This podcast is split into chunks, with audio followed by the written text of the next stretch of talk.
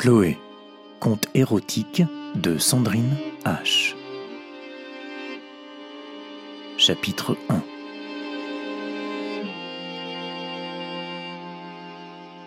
Chloé est bien obligée d'admettre qu'elle n'est plus tranquille. Depuis que M. Laval a posé sa main gauche sur sa nuque, Chloé a perdu sa sérénité. Quelle idée aussi d'aller mettre sa main là, alors que justement il lui dictait le passage du roman où le héros séduit l'héroïne. Chloé a cru défaillir. Son corps entier a frémi et devenu brûlant. Elle a perdu le fil de l'écriture, a balbutié, demandé qu'on reprenne un peu plus haut. S'est troublée de plus belle. Les signes de sténo dansaient devant ses yeux soudain humides. Monsieur Laval a poussé un gros soupir. Elle n'aurait su dire de quoi. Elle a craint que cela soit d'exaspération. Sa confusion n'a fait que redoubler. Finalement, voyant la nervosité de sa secrétaire et son manque de concentration, monsieur l'a renvoyé dans son petit bureau adjacent à la grande bibliothèque. Nous verrons cela plus tard, Chloé. Vous pouvez disposer. Chloé a ramassé ses affaires avec empressement et s'est presque sauvée. Depuis ce jour, Chloé a quelque peu perdu le contrôle de sa vie paisible. Il lui arrive de redescendre de son deux pièces du grenier pour demander un complément à son repas en cuisine, sous le regard quelque peu étonné de Miss Matson. Mais d'autres fois, elle n'arrive pas à terminer son plateau, c'est à peine si elle y touche, elle le rapporte ainsi, vaincue, sous le regard courroucé, cette fois, de la cuisinière. Elle ne parvient plus à mettre de l'ordre dans son petit appartement autrefois si net et épuré elle ne retrouve plus sa remarquable logique de secrétaire irréprochable. Son si petit, si simple et si ordonné bureau du rez-de-chaussée lui semble être devenu un capharnaüm.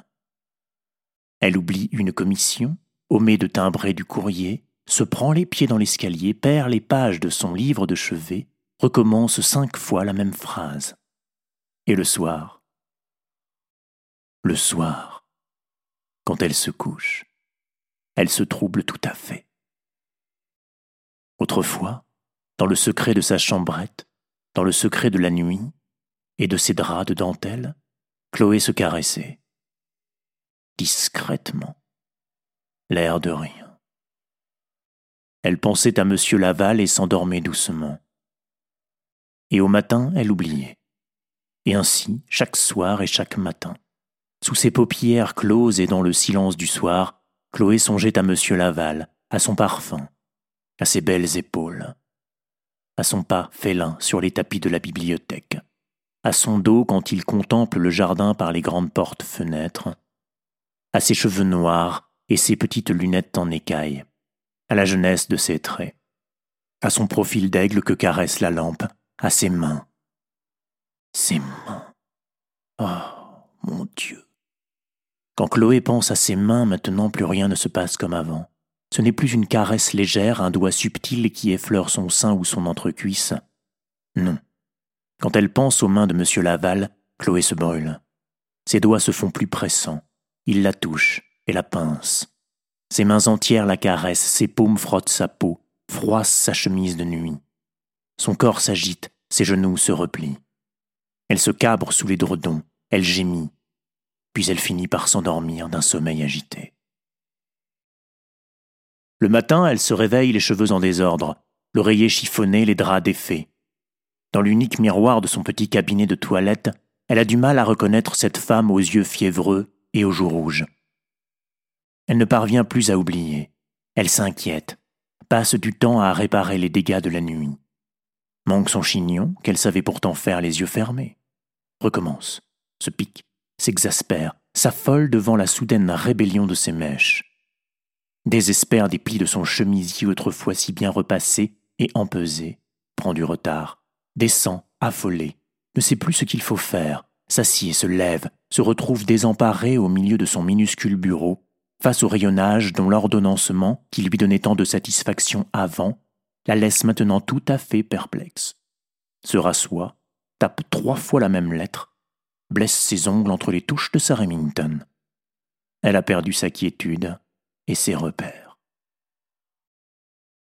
Monsieur Laval semble s'en être rendu compte. lui, d'ordinaire si satisfait du travail de sa secrétaire, de son sérieux et de sa discrétion, lui dont elle ne se souvient pas qu'il lui ait fait le moindre reproche depuis les six années qu'il la garde à son service, la rémunère, la loge et la nourrit, lui, si calme et silencieux, lui, qui ne la remarque jamais, mais s'appuie sur elle avec simplicité et évidence, ne lui a-t-il pas fait des remarques? Oh oui, plusieurs fois. Chloé s'est alors confondue en excuses, mais n'a pas su se reprendre correctement et a tout de même commis des erreurs, des confusions et des oublis. Et les choses ne s'arrangent pas.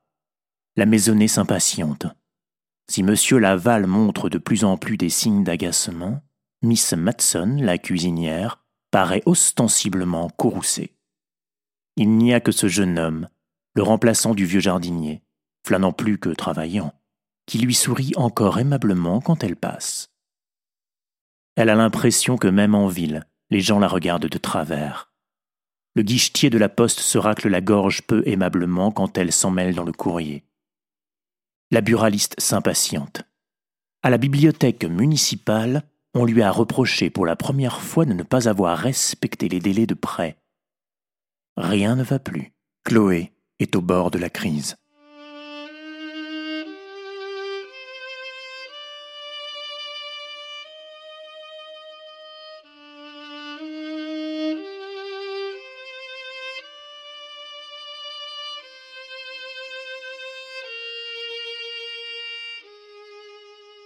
Alors la catastrophe est arrivée. Tout à l'heure, Chloé a jeté dans le feu de la cheminée de la bibliothèque le tas de feuilles des pages dactylographiées du dernier chapitre du roman de M. Laval, au lieu de jeter celui des feuilles de brouillon. Quand elle s'est rendue compte de son erreur, elle a cherché à récupérer des feuillets encore épargnés par les flammes. Elle n'a fait que se brûler et répandre des braises encore rouges sur le tapis qui a été irrémédiablement gâté. Chloé a poussé des petits cris désespérés, s'est enfuie dans son petit bureau pour y éclater en sanglots, recroquevillée contre la porte intermédiaire. Maintenant, au milieu de ses larmes, elle entend M. Laval qui entre dans sa bibliothèque et découvre les dégâts. Soudain, M. Laval hurle.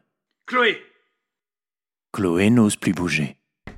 Chloé, venez ici immédiatement Comme elle ne bouge toujours pas, Monsieur Laval veut ouvrir la porte, mais Chloé la bloque.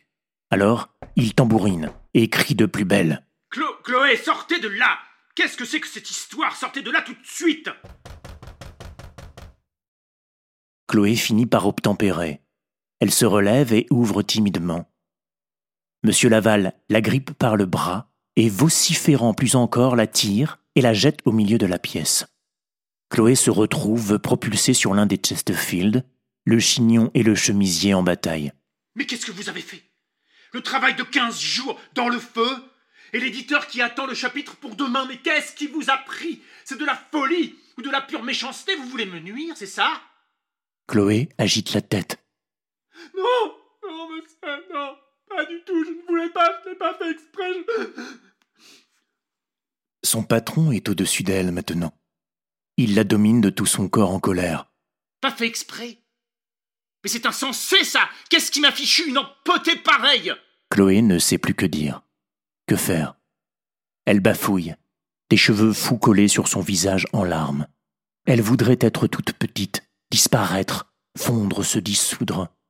Elle parvient à articuler. Pardon, pardon, monsieur, je ferai n'importe quoi, je... Soudain, Monsieur Laval semble s'apaiser. Ses épaules se relâchent, et d'une voix plus calme mais extrêmement autoritaire, il dit N'importe quoi Fort bien. Hum. Retournez-vous. Comment? Retournez-vous. Mettez-vous sur le canapé et soulevez votre jupe. Que je. Faites ce que je vous dis. La voix de M. Laval est menaçante. La culpabilité de Chloé est telle qu'elle ne réfléchit pas. Elle a abdiqué toute volonté. Elle vient de perdre toute notion de réalité et de dignité. Elle veut obéir. Juste obéir. Se conformer à la volonté de M. Laval, comme elle a toujours su le faire. Alors, Chloé se retourne, soulève sa jupe et présente son derrière à son maître. Monsieur Laval, sans ménagement, tire sur un coin de culotte, lui dégage une fesse et la lui claque. Pas. Ça claque sur la peau. Ah Chloé se mord la lèvre inférieure. La claque revient plus forte au même endroit. Ah Chloé pousse un petit cri. Ses yeux pleurent, mais ce n'est plus pour les mêmes raisons. Sa peau la brûle. Clac. Encore. Ah. Chloé gémit. Clac. C'est insupportable. Il lui claque la fesse et la cuisse. Chloé a l'impression que sa peau est à vif. Tout son corps est parcouru de frissons. La brûlure est intolérable. Alors, pourquoi attend-elle ainsi la prochaine fessée? Pourquoi est-elle en train de l'espérer? Mais la fessée ne vient plus. C'est une main douce et caressante qui s'abat sur elle maintenant. Elle entend M. Laval pousser un très long soupir et elle sent qu'il lui replace sa jupe. Remontez chez vous, Chloé. Nous verrons tout ça demain. Ce n'est pas si grave, après tout. Il n'y a pas mort d'homme. Chloé s'enfuit, mais juste avant d'ouvrir la porte qui donne sur le vestibule, elle entend la voix de M. Laval. Remettez-vous un peu, vous êtes toutes débraillées et décoiffées. Veillez à ce qu'on ne vous voit pas dans cet état, en bon temps.